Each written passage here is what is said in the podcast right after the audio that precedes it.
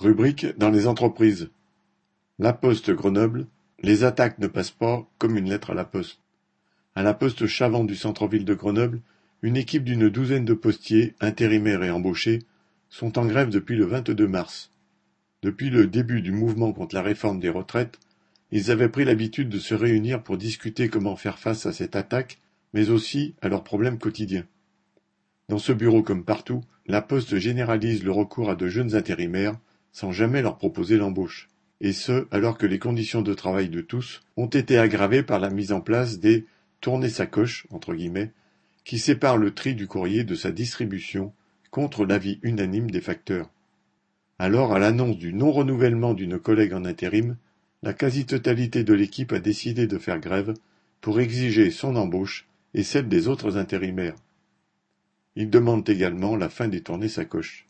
Les grévistes se réunissent chaque jour pour décider eux-mêmes de la reconduite du mouvement et des actions à mener.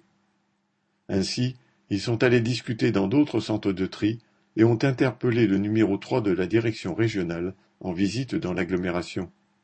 Au bout de trois jours, la direction a fait un pas en arrière en proposant un CDI intérim à la postière concernée, mais les grévistes ont décidé de continuer pour obtenir l'embauche de l'ensemble des intérimaires avec de vrais CDI.